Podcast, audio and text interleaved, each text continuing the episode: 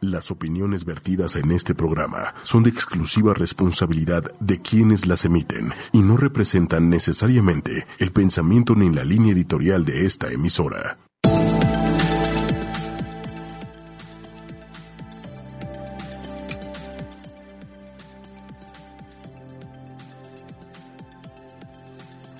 Hola amigos, ¿qué tal? Bienvenidos una vez más a su programa No me digas, recuerden que estamos completamente en vivo en esta ciudad como que con este clima ya no se sabe, ahorita está, está muy rico el clima, eh, aunque la verdad hace mucho frío desde ayer, eso sí. Denise, ¿cómo estás? Hola Daniel Marín, ¿cómo estás? Muy buenas tardes, muy feliz, un verdadero placer estar en estos micrófonos de ocho y media.com.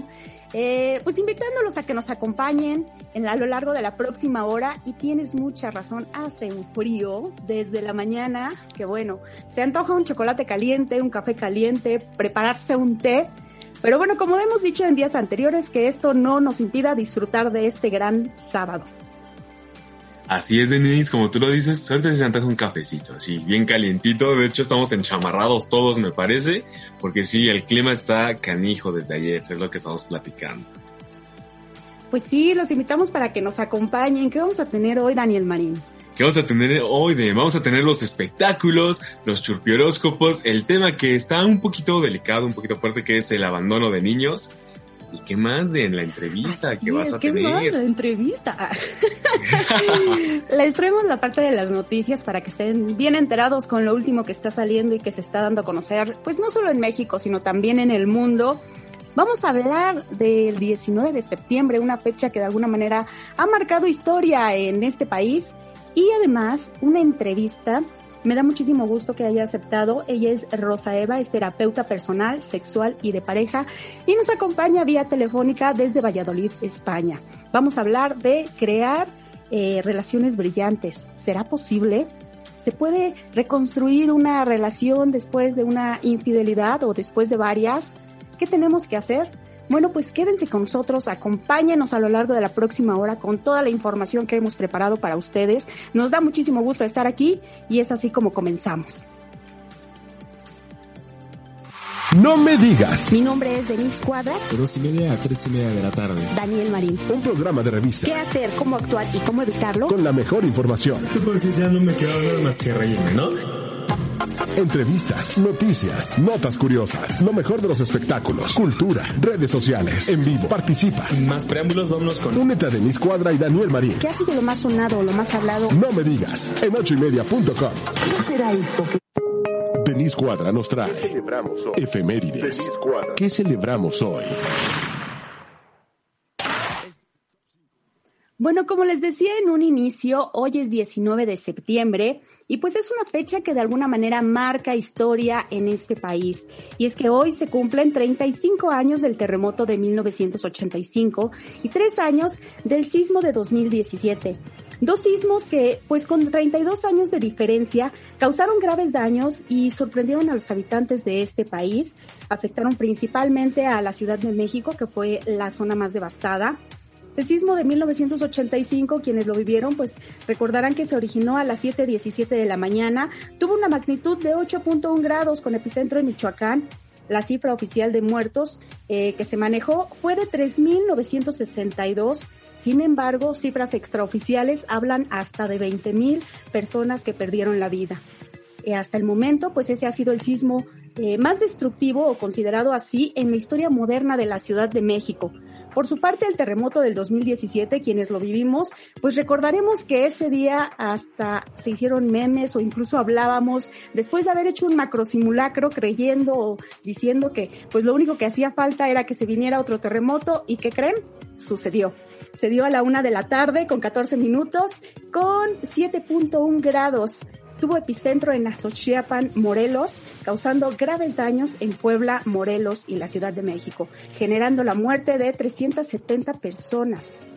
Y bueno, pues en este año, eh, debido a la pandemia que estamos viviendo por COVID-19, se suspendió el macrosimulacro que año con año se realiza. Para quienes vivieron eh, el sismo de 2017, pues recordarán una de las notas muy sobresalientes que dio a conocer en su momento el diario El País de España, en que la titulaba Los jóvenes mexicanos toman el liderazgo tras terremoto con una foto muy icónica en la que aparecía precisamente un joven alzando el puño.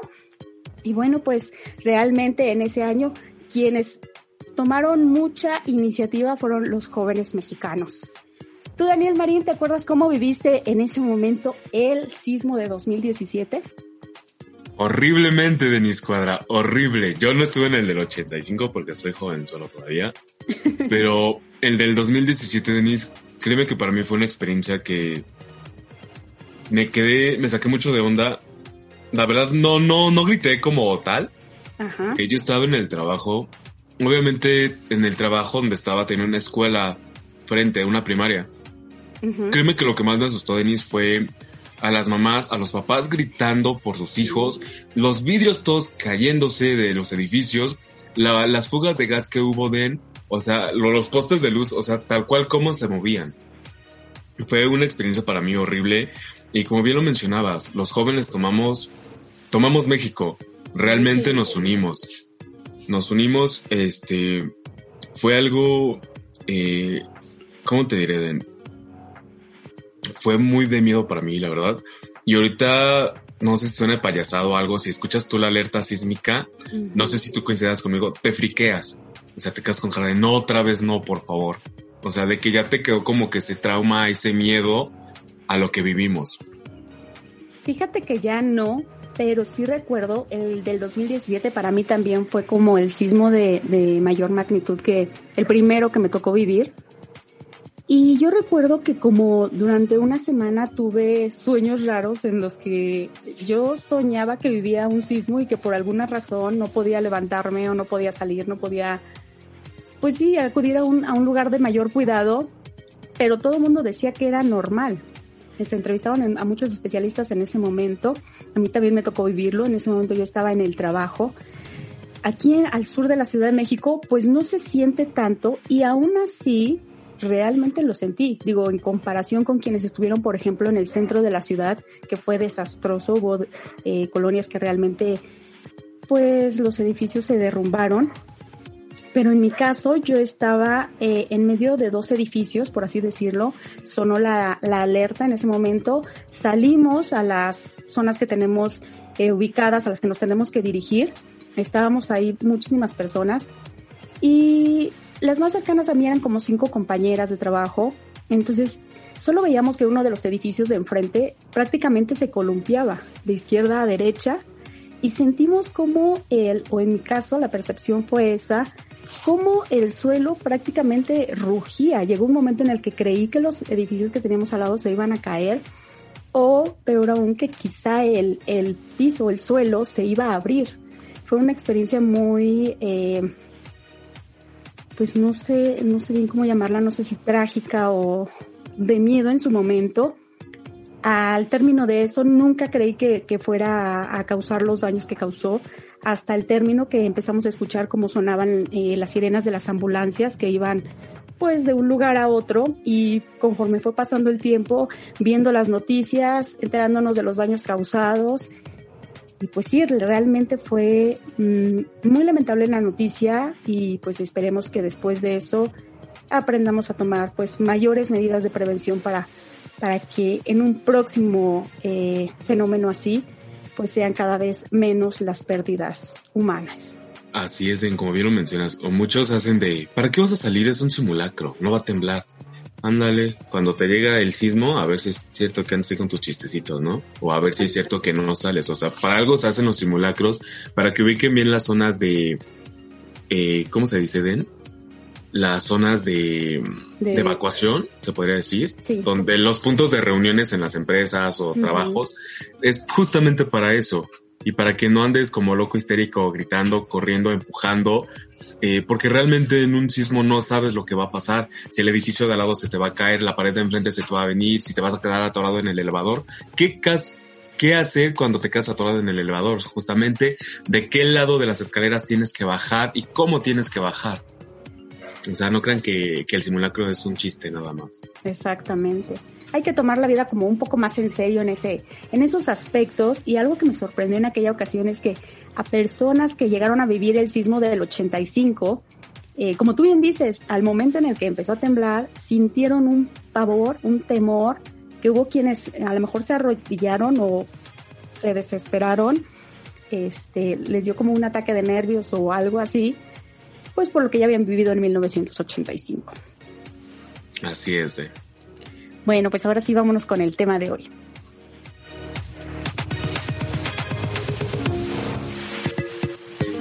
Vamos. Estás escuchando No me digas.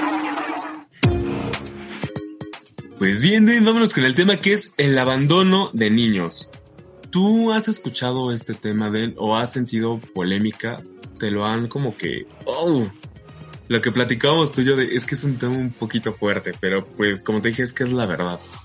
Sí, mira, miren, cuando Daniel hizo la propuesta de este tema, porque luego nos ponemos de acuerdo de que una semana y una semana, cuando se le ocurrió la idea de, proponer este tema, le dije, ¿por qué tan cruel? Pero la, ya investigando y todo, me di cuenta que es uno de los temas, eh, sí, muy recurrente en México. Es muy yo creo que todo aquello que tengamos que tocar en, en, cuestión de niños se debe tocar con mucho cuidado. Me gustaría empezar con esta frase porque creo que de aquí parten muchas cosas. Dice, el niño es como un barro suave donde puedes grabar lo que quieres, pero esas marcas que se quedan en la piel, esas cicatrices, marcan en el corazón y no se borran nunca. Es de Zenaida Bacardí de Argamasilla. Y creo que tiene muchísima razón. Eh, yo creo que todo aquello que vivimos en la niñez Finalmente, todas aquellas heridas que tenemos es lo que nos lleva a cómo nos vamos a desenvolver en una vida adulta. Y el abandono, yo creo que es de los actos, pues más, eh, no sé si realmente llamarlo crueles en la vida de un niño, por todo lo que yo encontré. Estaba checando, de acuerdo con datos de la organización Aldeas Infantiles SOS, es más de un millón de niños en México quienes son abandonados. Ahora, no es solo irlos a abandonar a lo mejor a un domicilio, a una casa hogar, no, realmente a veces son en situaciones pues muy, muy adversas. Se van a dejar a campos de cultivos, a panteones, a parajes, a campos de fútbol, a terrenos baldíos, a basureros. O sea, son situaciones en las que a veces dejas a un niño indefenso de meses, de días de nacido, completamente desprotegido y a su suerte, en la que solo tiene dos destinos o dos opciones, o una de dos, lo encuentra una persona y le salva la vida, o definitivamente se muere. Fíjate que encontré un video, no sé bien de qué eh, países, no logré encontrarlo, pero era un hoyo que estaba en la tierra, que estaba acabado, y era un niño desnudo, tenía días de nacido, estaba envuelto como en, un, eh, en una cobija, y ahí fue donde lo encontraron. Y lo bueno que lo encontraron. Y si no, y el caso de otra chica que venía, eh, iba llegando a su casa de correr, vivía en un poblado cerca de una zona como boscosa y al ir caminando pues escuchó el llanto del niño. Se acercó y se dio cuenta que era un niño que habían abandonado. Y pues imagínate, gracias, afortunadamente los encontraron, pero ¿y si no? Sí, es como tú lo dices, muchas veces llámese la situación que sea, muchos jóvenes o señores porque no, no han madurado aún, van y tiran a los niños. También no sé si viste un caso de igual de una perrita que recogió a un niño de la basura, a un bebé, y lo cuidó. Y de hecho lo pasaron en las noticias. Ay, qué o sea, son de días o de horas de nacido Denise. O sea, que los van y los botan hacia terrenos baldíos. Eh, lamentablemente también cuando luego quieren, quieren adoptar igual te ponen muchas trabas. O sea, también luego se quejan de es que porque hay muchos abandonos de niños, pero no. También el abandono de niños se produce cuando un padre, tutor o persona a cargo de un niño lo abandona sin consideración alguna por su salud física, seguridad o bienestar y con la intención de dejarlo por completo en algunos casos. También ocurre cuando no se brinda la atención necesaria a un niño que vive bajo el mismo techo. Y bien, también cabe mencionar de que no porque son bebés los van a abandonar, sino también por alguna discapacidad. De que, ay, es que es mucha carga para mí. No, mejor lo dejo ahí y a su suerte. Desafortunadamente, hay muchos tipos de abandono porque incluso se habla también del emocional, cuando un padre no le pone la suficiente atención a su hijo o cuando padres o madres eh, se deslindan completamente de la manutención del, del niño, del adolescente. Y además, todo esto está penado. Eh, de acuerdo, por ejemplo, con el artículo 335 del Código Penal Federal, y de acuerdo a la última reforma que se hizo en el Diario Oficial de la Federación el 24 de enero del 2020, y leo textual, al que abandone a un niño incapaz de cuidarse a sí mismo o a una persona enferma, teniendo obligación de cuidarlos, se le aplicará de un mes a cuatro años de prisión si no resultare daño alguno, privándolo además de la patria potestad o tutela si el delincuente fuera ascendiente o, o tutor del ofendido. Y así como este, en los diferentes grados de abandono todos están penados y muchos son eh, corresponden a, ir a prisión o dependiendo de pues de qué tantos daños se haya causado al menor es la pena lo que tienen que lo que tienen que cubrir, lo que tienen que pagar. Así es. Pues si bien el abandono de niños generalmente implica el abandono físico, por ejemplo, al dejar a un niño en la puerta de un extraño cuando no hay nadie en casa, también puede incluir casos extremos de abandono emocional como cuando un padre adicto al trabajo ofrece poco o nada de contacto físico o apoyo emocional durante largos periodos de tiempo. Lamentablemente los niños abandonados, también llamados niños desamparados, que no tienen sus necesidades satisfechas, crecen con baja autoestima, dependencia emocional, impotencia y otros problemas. Una persona acusada de abandono de niños puede enfrentar penas de delito grave o menor y otras consecuencias. Sí, ¿eh? Miren, eh, es que realmente son cifras sorprendentes. De acuerdo, por ejemplo, con el informe que está dando la UNICEF en 2018, México ocupa el segundo lugar de América Latina, tan solo detrás de Brasil. Ahora, hay cifras de que para 2040 se prevé que el número de casas hogar llegará a su clímax con una población de 33.242. Esto de acuerdo con datos que dio el DIF nacional. O sea, realmente son cifras preocupantes y, híjole, es que, no sé, causa como impotencia el no poder hacer más ante este tipo de situaciones. Exacto, Ben. Pero que también, también lo que encontré es un punto. ¿Qué constituye el abandono de niños? El término Ah, abandono sí de niños es una categoría amplia que se utiliza para descubrir una variedad de conductas. Los ejemplos específicos del abandono de niños pueden variar, pero las acciones que dan lugar a cargos por abandono de, de niños pueden incluir dejar a un niño con otras personas sin brindarle manutención y comunicación significativa con él durante un periodo de tres meses. Eh, realizar solamente esfuerzos mínimos para mantener y comunicarse con un niño. Pasar un periodo mínimo de seis meses sin visitas periódicas a un niño. Eh, no participar en un plano o programa adecuado diseñado para reunir al padre o tutor con un niño. Dejar a un recién nacido en una puerta en tachos de basura o basureros y al costado del camino, que es lo que bien mencionábamos hace rato, Den. Ausentarse del lugar durante un periodo de tiempo que haya generado un riesgo eh, sustancial del daño grave a un niño que quedó en el hogar. No responder a un aviso sobre procesos de protección de menores y no estar dispuesto a brindar atención, manutención o supervisión al niño. Esto va para los padres poco responsables. Así es. Y bueno, eh, difícil tema y pues muy, muy lamentables los, la- los números que se registran en este sentido. Y bueno, pues ya nada más eh, decir que a veces las causas que llevan a, a dejar o abandonar a niños, eh, sobre todo recién nacidos, pues muchas veces tienen que ver también con drogadicción en los padres o pues a veces se trata de, de padres muy muy jóvenes que no pues pueden asumir esa es. responsabilidad.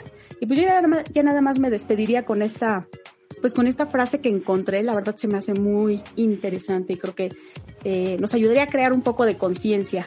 Los niños son el recurso más importante del mundo y la mejor esperanza para el futuro. Esto es de John F. Kennedy. Bravo. Y ahora sí, vámonos con las noticias de hoy.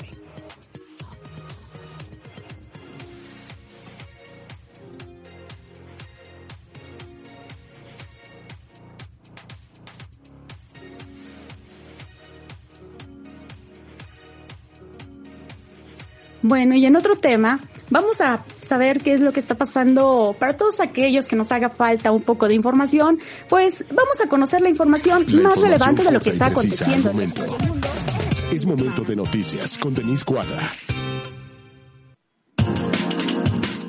Y ahora sí, en materia nacional, México será de los primeros países en aplicar la vacuna para hacer frente al coronavirus. Así lo señaló el presidente de México, Andrés Manuel López Obrador, al encabezar la inauguración del paso vehicular Ocotoxco, Yauquemecan, Tlaxcala. Asimismo, dijo recordar con cariño y afecto a quienes perdieron la vida en los sismos del 19 de septiembre de 1985 y 2017 en un evento más temprano, el titular del Ejecutivo encabezó la ceremonia de conmemoración de las víctimas de ambos sismos en el Zócalo Capitalino, donde estuvo acompañado por los secretarios de la Defensa Nacional y Marina, Luis Crescencio Sandoval y José Rafael Ojeda Durán, y por el secretario de Seguridad y Protección Ciudadana, Alfonso Durazo. En materia internacional, la popular aplicación para compartir, para compartir videos TikTok pidió a un juez estadounidense que impida al gobierno de Donald Trump hacer cumplir una prohibición contra la red social china, según documentos judiciales presentados a última hora del viernes. Esto luego de que el Departamento de Comercio de Estados Unidos anunciara a los estadounidenses una prohibición para descargar las aplicaciones de mensajería chinas WeChat y TikTok a partir del 20 de septiembre. En entretenimiento, hoy es el Batman Day y los, fans del mundo entero participarán en las diferentes actividades temáticas para rendir tributo al icónico personaje de DC Comics en su 81 aniversario. Este año, debido a la pandemia por coronavirus y para evitar que la gente salga de casa, el encendido de la batiseñal se hizo de forma virtual a través de la cuenta de Twitter de DC Comics. Por su parte, en México se hizo una carrera virtual de 6 y 12 kilómetros, en la que aún pueden inscribirse y participar, pues concluye el próximo domingo. Los participantes pueden usar una bicicleta fija o caminadora para realizar su actividad física favorita hasta realizar la distancia que hayan seleccionado. En tanto, Spotify creó una lista de reproducción con las melodías más representativas del Caballero de la Noche en cine y televisión.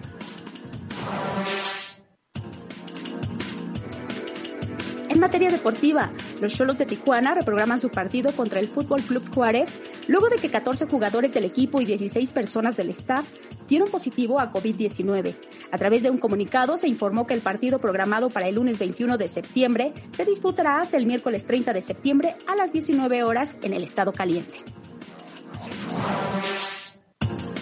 Y como nota curiosa, captan una gigantesca araña columpiándose sobre una de las lámparas de la estación Constitución de 1917 del metro en la Ciudad de México. El video fue compartido por un usuario el pasado 15 de septiembre y se hizo viral. La araña no es peligrosa para los seres humanos y se ve de gran tamaño debido a un efecto óptico de la luz y la cámara en cuestión. Bueno, yo soy Denise Cuadra y hasta aquí la información más relevante de lo que está aconteciendo en México y el mundo en este fin de semana. Estás escuchando No me digas. Pues bien, vámonos ahora con los tres del espectáculo. Que ahora Michael B. Jordan es un rumor que. Es un rumor que acaparó las redes sociales porque se supone y dicen que hará el live de Hércules. Pues a través de las redes sociales, el nombre de Hércules y Michael B. Jordan se volvieron tendencia, pues el rumor de que será el protagonista de la nueva producción de Disney se hace más fuerte, además de que este, de que este quien se perfila como el favorito para interpretar este emblemático personaje de Disney. ¿Quién no recuerda a Hércules, no? Pero bien, Hace algunos meses se había dicho que Ryan Gosling era quien se llevaría este papel. Sin embargo, no será así según aseguró la revista Men's Health tras publicar el nombre de actores y actrices que les gustaría ver en este filme. Otros famosos que propusieron que para protagonizar esta cinta fueron Ariana Grande como Meg, Danny DeVito como Phil, Sam Rockwell como Hades, Idris Elba como Zeus, Kate Blanch como Hera, Thomas Michael Vince Ewan como Pena y Pánico. En otras noticias, Maluma hará debut en el cine al lado de J. Lo. ¿Quién no estaría feliz de participar con este mujeronón? Pues bien, Maluma, uno de los reggaetoneros más populares en el mundo, se alista para hacer su debut en el cine de la película Marry Me, en el cual actuará junto a Jennifer López y Owen Wilson. La, carrera cinematográfica de Jennifer López ha sido un éxito, desde su primera aparición en la película Selena hasta sus más recientes trabajos actoral como Hustler, ahora regresa a la pantalla grande junto a Maluma. ¿Quién quería ver a Maluma ahí en el cine? Pues ahí está para los fans de Maluma.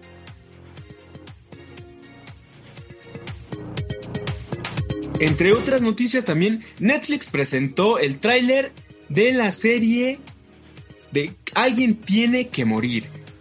Eh, pues luego de varios meses de espera, dieron a conocer a través de esta plataforma digital de Netflix la nueva serie del director mexicano Manolo Caro, quien en la misma plataforma obtuvo éxito con la serie de La Casa de las Flores. ¿Quién no se acuerda de esta serie? Yo la verdad no la vi, pero dicen que estaba muy buena, así que me daré a la tarea de ver esta serie de La Casa de las Flores. Y hasta ahí fueron los espectáculos. Yo soy Daniel Marín y vámonos con la rolita que es La vida que va.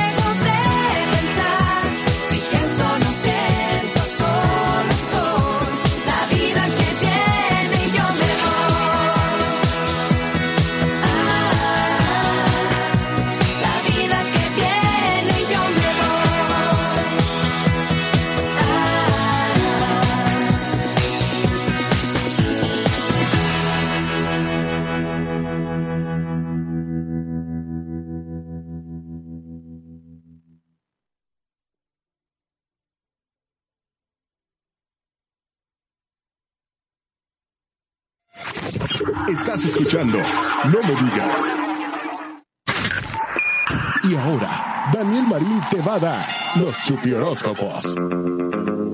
En No me digas. Antes de que sigamos con los churpioróscopos, eh, solo quiero hacerles la invitación para que se queden con nosotros y sigamos con esta, eh, con la parte de la entrevista. Tenemos a una especialista para todos aquellos que quieran enviar alguna alguna pregunta, pues pueden encontrarme en mis redes sociales, en Facebook como Denise Cuadra, enviármelo por inbox o en Instagram también hacerlo. Vamos a hablar acerca de crear relaciones brillantes. Y bueno, pues ahora sí, vamos a escuchar y a divertirnos con los churpioróscopos y Daniel Marín. Y ahora, bien, ya estamos- Daniel Marín te va a dar los chupioróscopos. En No Me Digas. Pues bien, vamos a reírnos un rato con los churpioróscopos. Espero se diviertan, que vayan a tener una semana increíble, lleno de diversión. Y si latino algo, no olviden mencionármelo en las redes sociales. Me encuentran tanto en Facebook, Instagram y TikTok como arroba daniel.marinoff. Y vámonos con el primer signo que es Aries. Aries, ya olvídate del qué dirán. Tu signo es el más fuerte y si te caes, levántate, sacúdete el polvo, ríete, ¿por qué no? Personas vienen y van, pero que tampoco vengan a, a desordenar tu vida y no permitas eso. Arréglate y vete en perra triunfante a la antra. Tu rola es más de una cita. Y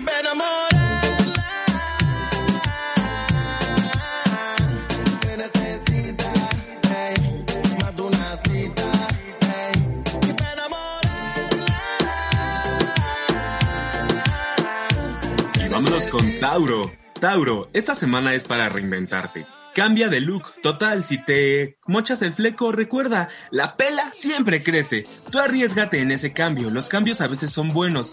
Capaz de que te ligas al chacal. Tu rola es Witch Doctor.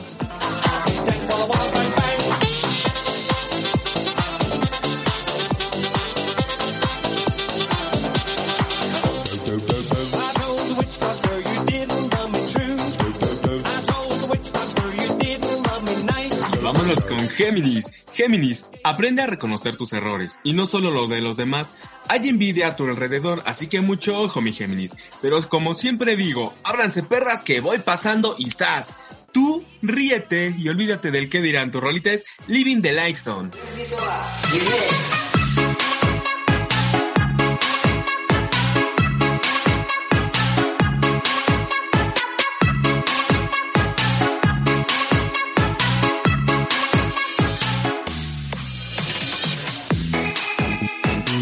Con cáncer. Cáncer, ya deja de tragar en la metra. Ya cárgate tu lunch. Por eso a cada rato te enfermas del estómago. Tú ya eres cliente frecuente del Pepto Bismol. Deja las grasas a un lado y no hablo de tu pareja, ¿eh? No te emociones, tu rola es un pie tras otro pie.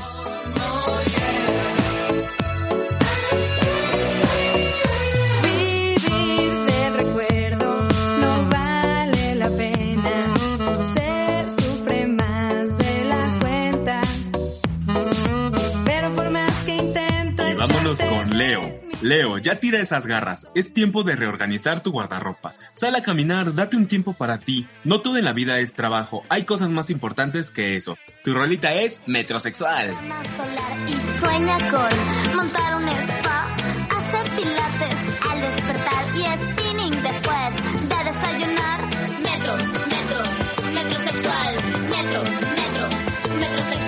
Vámonos con Virgo. Virgo, esos leggings ya no te quedan. Te dije que no comieras más y que comieras más saludable. Eso... Eres un ser lleno de luz y sabes ser buen amigo o amiga con quien merece realmente. Nunca cambies esa sonrisa, por ahí se ve que alguien especial llegará a tu vida. Así que atento, tu rola es Gunman Style.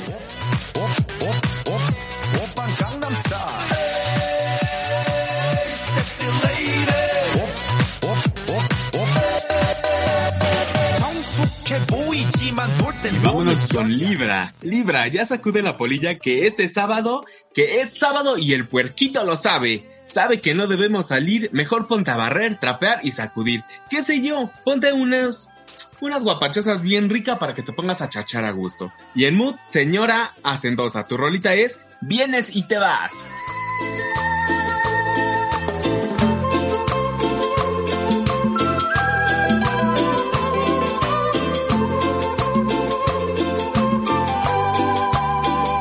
Vámonos con Escorpio. Escorpio, ya saqué esa botella que tienes guardada. Tómatela y olvídate de esas personas que no valen la pena en tu vida. Y más de esos amores, como dirían por ahí. Mátame el recuerdo de ese amargo amor. Y con esta rolita, puff, ya te vi en modo sad. Tu rola es Sálvame.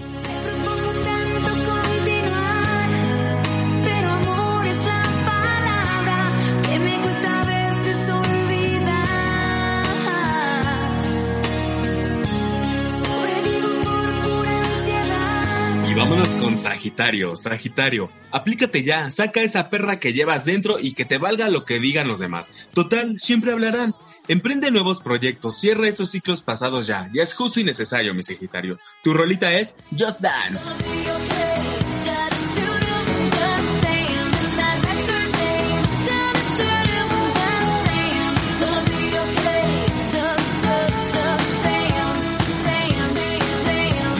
Con Capricornio. Capricornio, te llegarán nuevas propuestas laborales. Siéntate a pensar y a meditar las cosas, qué es lo que más quieres para ti y si te convienen. Es de sabios equivocarse, tu rolita es Shadadabada.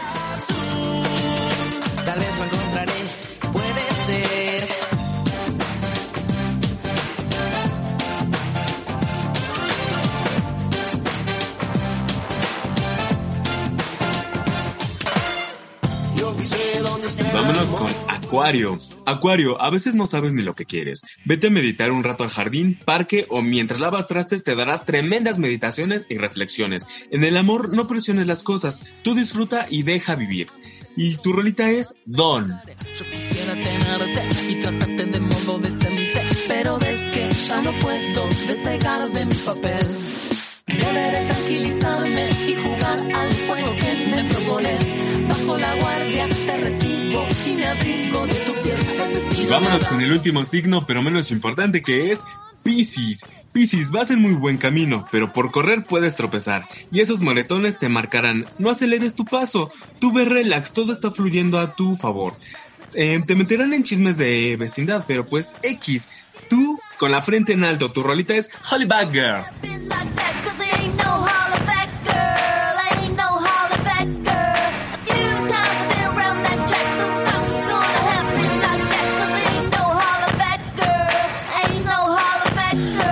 Pues bien, estos fueron los chuspioróscopos. Espero que tengan una semana increíble, un bonito fin de semana, a relajarse, a disfrutar y total, nunca dejen de sonreír aunque en cubrebocas les tape la sonrisa. Yo soy Daniel Marín y estos fueron los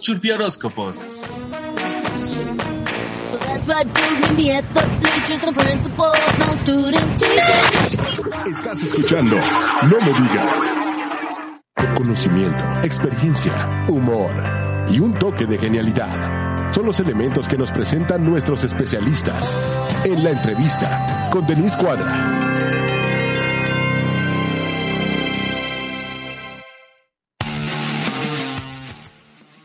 Así es, y ya estamos en esta parte de la entrevista y me da muchísimo gusto saludar desde Valladolid, España, tengo vía telefónica a Rosa Eva. Ella es terapeuta personal, sexual y de pareja. Es fundadora de Rosa Eva Contigo y del programa de radio Mejor Magnética y, perdón, Mujer Magnética y Poderosa. Además, eh, es autora junto con su hijo del libro Anda, que te tenga que enseñar yo a hablar de sexo. Hoy vamos a hablar acerca de un tema que yo creo que a muchos nos incumbe, que es crear relaciones brillantes. Y bueno, le doy la más cordial bienvenida a Rosa Eva. Muy buenas noches para ti. Muy buenas noches, Denise. Muy buenas tardes para vosotros en México. Es un verdadero honor estar con vosotros hoy. Bueno, pues muchísimas gracias por haberme aceptado esta entrevista. Y ya que vamos a hablar acerca de crear eh, relaciones brillantes, yo te preguntaría, ¿realmente se puede crear una relación brillante y qué podemos hacer para llegar a eso? Sí, sí se puede crear una relación brillante, pero mm, necesitamos unas cuantas cosas antes de hacerlo. Para tener una, rela- una relación brillante, las dos personas que forman la pareja tienen que ser una joyita cada una, ¿eh? Eh, no es tan tan fácil, no, no, no te voy a mentir, hay que ser realista, no, no te voy a decir, ay, chasqueamos los dedos y ya tenemos una pareja brillante, no, entonces todos las tendríamos. Primero tienes que trabajarte un poquito a ti misma y estar en equilibrio eh, y sobre todo, sobre todo tener muy claro que lo primero de tu vida eres tú, eh, aprender a amarte, a sacar tu versión más auténtica y cuando has llegado a este punto, créeme que las personas que vas a traer a tu vida, vas a dejar de atraer esas personas eh, tan tediosas que solo restan y vas a empezar a atraer a personas que suman y que, y que bueno, que te hacen la vida más bella, ¿no? Más rica. Rosaeda, se habla mucho del término amarse a uno mismo y yo creo que a veces también llega a estar o a tomarse mucho a la ligera o ya sentirlo como cliché, pero ¿qué puede hacer una mujer? eh, que creo que a veces es a la que nos a las que nos falta tener o tomar más confianza en uno mismo. ¿Qué podemos hacer para, para llegar a ese amor propio?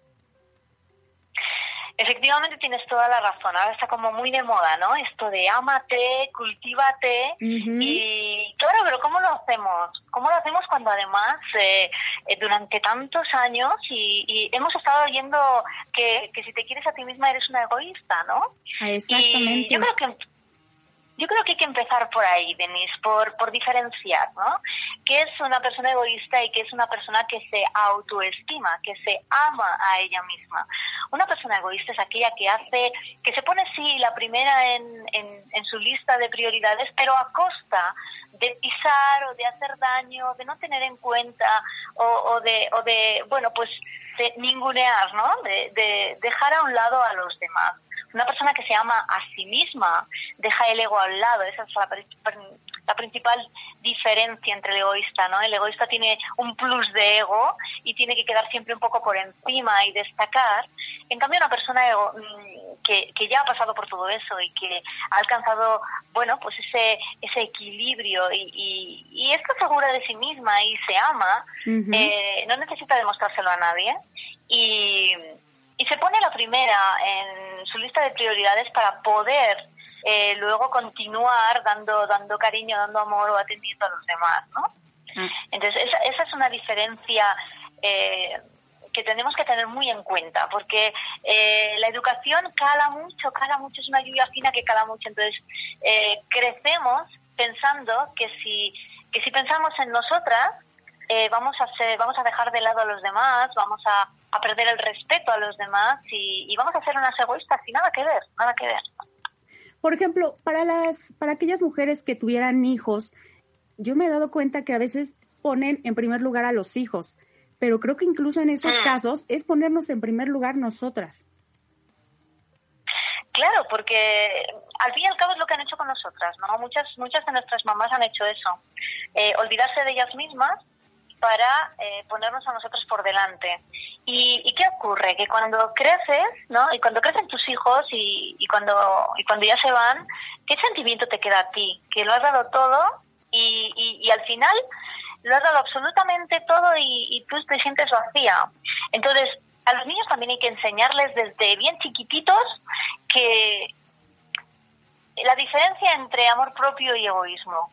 Eh, que se puede, se puede ser una excelente, una buenísima persona, eh, pero si empiezas por ser una excelente persona contigo mismo.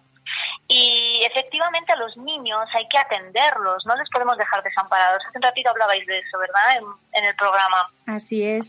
No les, no les podemos dejar desamparados. Efectivamente, un niño pequeño, eh, tú eres responsable de, de su cuidado y, y de su manutención, manutención. Y, y de su educación.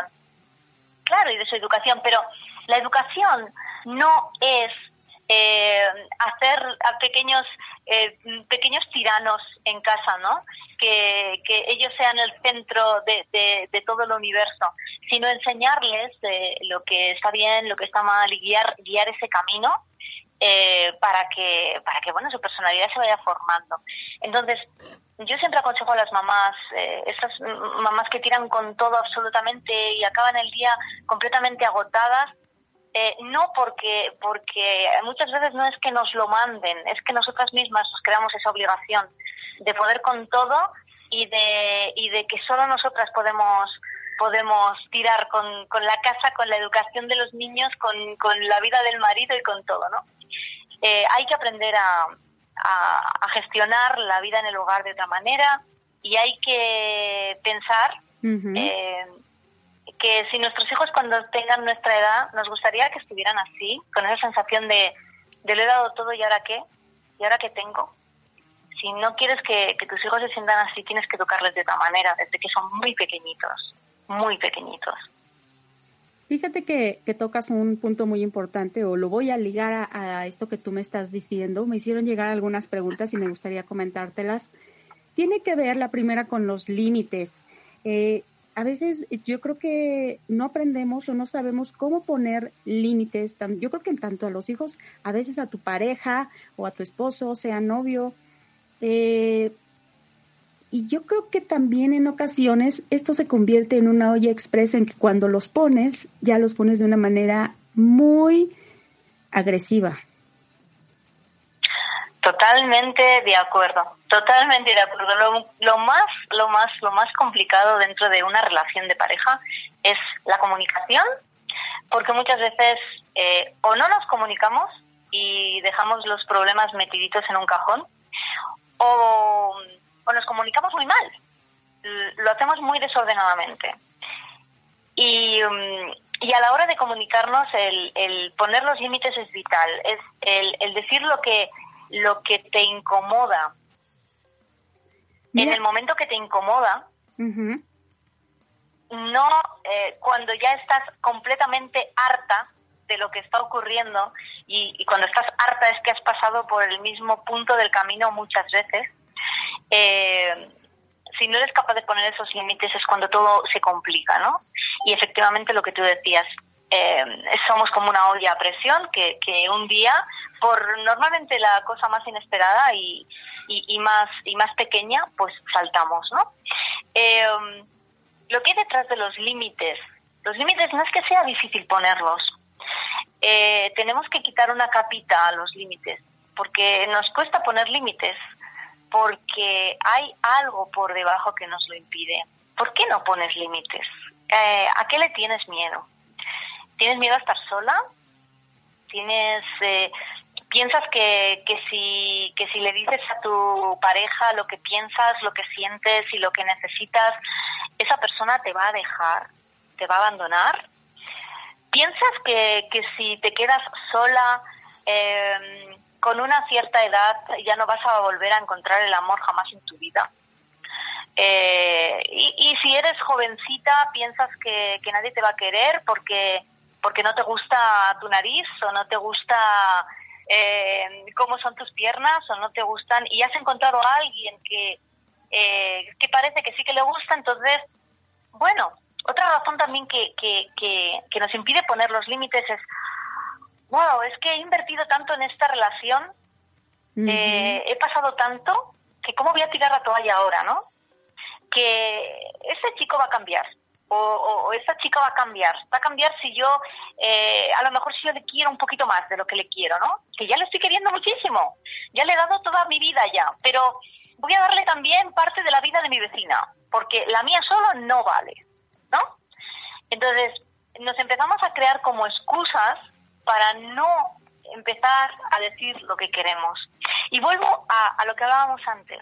Si tú estás bien contigo misma, si te sientes bien, si estás en equilibrio, si estás segura de ti y, y si te quieres, no vas a tener tanto miedo a esto, no te va, te va a dar igual, no es que te dé igual, vas a estar triste, por supuesto, si terminas una relación con alguien que amas, pero no te vas a morir, porque si tú sabes lo que vales, si tú defiendes lo que vales, si, si tú eh, dices lo que sientes y lo que necesitas y esa otra persona, eh, bueno, pues, pues no, no cumple eh, y la relación se termina, mm, tu vida no se termina. Porque la pareja, cuando tú estás en equilibrio, la pareja viene a complementar, no viene a llenar vacíos. El problema es ese, que si tú vives llena de agujeritos, como si fueras un queso de, de gruyère y tienes muchos agujeritos que tapar y crees que el amor te va a completar y te va a tapar todos esos agujeros, pues, pues estás muy equivocada. Porque si eso eh, se rompe, ¿qué ocurre contigo? Entonces, te quedas ahí, te quedas a la espera de que todo cambie, te quedas a la expectativa, eh, te quedas creándote en la cabeza eh, cosas que, que quieres que ocurran, pero que, que al final eh, solo hace que estés estirando el chicle, ¿no? Que, que, que una relación sea como un chicle que tú estiras, estiras, estiras, masticas pero no tragas, masticas pero no tragas y Así estiras es. y estiras, ¿no? ¿Qué y pasa? cuando te decides, Ajá. ¿Qué pasa en el pensamiento? Perdón que te interrumpa, pero es día que estás comentando esto. ¿Qué pasa en el pensamiento de la pareja a la que tú no le pones límites, no sé si decirlo de manera consciente o inconsciente, pero en el momento en el que tú vas permitiendo, vas permitiendo, vas permitiendo, ¿cómo lo ve la Ajá. otra persona? Porque Pues depende. Ujú. mm, Dime, dime. me refiero a que eso, creo que eso hace que el respeto se acabe. Y creo que hay un mayor Claro. respeto cuando ven que de alguna manera tú pones límites a ciertas cosas que a ti no te gustan. Claro, y depende, siempre, siempre depende de cómo sea tu pareja, ¿no? Eh, y depende de qué pareja estemos hablando. Hay, hay parejas, fíjate, hay, hay casos muy curiosos, hay casos muy curiosos. Eh, parejas que, que dicen que la mis, eh, eh, el, vamos a hablar, por ejemplo, de parejas heterosexuales, ¿no? Eh, y, y este conflicto lo tiene la mujer, que no es capaz de poner los límites y permite, permite y permite, pero no permite desde la aceptación y desde el perdón, ¿no? Desde, bueno, has cometido un error, lo hemos hablado, lo he perdonado y paso página y no me acuerdo. No, te lo estoy permitiendo, pero no quiero permitírtelo. En, en el fondo no quiero, pero no sé ponerte el límite o, o decido no ponértelo porque tengo miedo a quedarme sola. No me gusta lo que tengo, pero me da miedo eh, no tener nada, ¿no? Entonces, esta pareja eh, puede ser una pareja inconsciente que, que hace las cosas realmente sin, sin el ánimo de hacerte el más mínimo daño.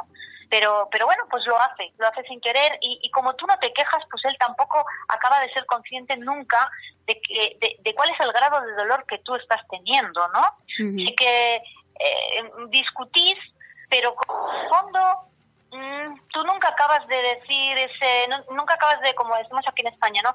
Nunca acabas de poner el punto sobre la I, pues es como, bueno, sí, esto la molesta, pero ah, no, no la acaba molestando tanto, ¿no? Entonces, bueno. Y luego hay parejas que, que su propia inseguridad, hay hombres que son inseguros y que, ¿qué hacen? Pues que prefieren, o sea, eh, prefieren tener una mujer que esté, eh, que se encuentre mal, que esté todo el rato en la cuerda floja, que, que se sienta insegura de la relación, porque así, así tienen el control de la relación. Entonces provocan estos desencuentros, provocan estos desencuentros y cuando la persona, la mujer intenta poner el límite, ¿qué hace esta persona insegura? Se defiende atacando, ¿no? Y es el típico que no te deja hablar, que tú vas a decir lo que, pues es que esto no, ¿cómo que no? ¿Cómo que no? Pero bueno, ¿qué estás diciendo? Y te hace sentir como que estás loca, como que como que, que, que le estás dando tú la vuelta a las cosas y que y que te estás volviendo, que eres una histérica, ¿no? Que, que siempre le montas el, el número a la más mínima. Y eso, lo único, eh, por lo único que lo hace, eh, es para él sentir que lleva el control de la relación. Entonces, cada pareja es un mundo y, y- hay que valorarlo. Pero efectivamente, si tú no pones de una manera firme tu línea roja, tu hasta aquí, no, o sea, esto de aquí no se traspasa y sí o sí no es negociable a partir de ahora, jamás en la vida voy a volver a consentir esto, que me levanten la voz, que me falten al respeto, que delante de la gente no me dejen hablar y me, y me tiren los argumentos por tierra. No voy a permitir jamás que nadie más me sea infiel. No voy a volver a salir con una persona que no sabe mm, beber y que tengo que llevarlo a casa borracho. O que, o que llega a casa a, a- día sí y día no a las 4 de la mañana eh, pues dándose contra las paredes. No lo voy a permitir porque choca contra lo que soy yo. Rosa, ¿Pero qué tienes? Perdóname que te interrumpa, se me está terminando el tiempo y aunado a esto que tú estás diciendo, hay una pregunta que me gustaría hacerte, también me la enviaron. ¿Se puede reconstruir una pareja después de una infidelidad o incluso, peor aún, de numerosas infidelidades? Uf, la pregunta del millón. Se puede reconstruir, pero tienes que hacer un trabajo. Primero tú, persona que has recibido esa infidelidad, tienes que trabajarte, tienes que ver, eh, tienes que llevarte el aprendizaje de, esto que ha ocurrido, porque si esta persona te ha sido infiel durante X tiempo o durante X veces, no una, dos ni tres, a lo mejor más, eh, tienes que, ser honesta y ver mm, que tú has permitido que todo esto pasase y desde el cero juicio saber por qué lo has permitido. Pues mira, lo he permitido porque eh, no sé estar sola. Entonces permito lo que sea, ¿no? Por no, llegar a eso. Primero tienes que trabajarte tú y y tratar de equilibrarte. Y segundo, una infidelidad eh, solo se consigue perdonar realmente, realmente, si la persona que es infiel demuestra un arrepentimiento claro, no solo con palabras, sino con hechos, y no solo con palabras y hechos en la intimidad, en la vida privada, sino con reconocimiento social claro y cristalino. Es decir, esa mujer que ha sido, eh, bueno, pues objeto de esa infidelidad necesita que delante de los demás el marido le dé su lugar, la pareja le dé su lugar, que todo el mundo sepa que ella es la primera, que todo el mundo sepa que, que él eh, está arrepentido y que a partir de ahora ella es eh, su pareja realmente eh, y que eso se demuestre. Y no estamos hablando ni de un día, ni una semana, ni un mes. Esa persona que ha sido infiel y quiere recuperar esa relación le va a tocar trabajar. Le va a tocar trabajar. Porque, porque mm, lo más duro, lo más duro es perder la confianza y, la decepción. al amor se lo carga la decepción si tú no admiras a tu pareja, mm, el amor ya no existe. Entonces, si tu pareja te ha decepcionado tanto, eh, hay que hacer un, un gran trabajo para recuperar esa confianza y volver a, bueno, pues a, a ver lo bueno que tiene tu pareja, ¿no? Entonces, un trabajo personal, lo primero, y, y, un trabajo por parte de la persona que ha sido infiel eh, de, de, realmente querer, querer cambiar eso. Perfecto. Rosa, muchísimas gracias por esta entrevista. Eh, para todos aquellos que quieran localizarte en redes sociales, ¿en dónde te pueden encontrar? Pues mira, me podéis encontrar en Instagram como Rosaeva Contigo y en mi web rosaevacontigo.com y os animo a visitarlo porque la semana que viene, bueno, el día 28, la semana que viene, no, la siguiente, el día 28 comienzo un curso que estoy regalando, un curso gratuito donde precisamente os voy a enseñar todo lo que sé sobre cómo crear relaciones brillantes. Vamos a estar cinco días juntas y eh, es para mujeres para mujeres brillantes que quieren brillar y sacar el diamante que llevan dentro. Así que os animo a, a registraros, a entrar y vamos a pasárnoslo muy bien. Nos lo vamos a pasar teta piruleta mientras ordenamos todas estas cosas tan importantes. ok, perfecto, Rosario. Pues muchísimas gracias. Me dio mucho gusto que hayas aceptado estar en este espacio. Gracias por la entrevista. Muy buenas noches para ti. Muchísimas gracias a vosotros y os mando un fortísimo abrazo desde la otra parte del charco, desde España. Un beso. Un beso. Bueno, pues así es como estamos llegando al final. Nada más me gustaría eh, informarles para todos aquellos o todas aquellas que estén interesadas en este curso. Pueden encontrar el link de registro, es totalmente gratuito, ya sea en mi Instagram, en la, en la publicación que hice esta mañana, en el Instagram, en Denise-Cuadra, y, o en Facebook me encuentran como Denise Cuadra. Y bien, Den. Daniel, así hemos llegado al final. Así es, Den, pero vámonos con la frase de despedida que pues espero les quede y pues se valoren ustedes. No es necesario mostrar bellezas a los ciegos ni decir verdad a los sordos. Basta con no mentir al que te escucha ni decepcionar al que confía en ti. Las palabras conquistan temporalmente, pero los hechos, esos sí nos ganan o nos pierden para siempre.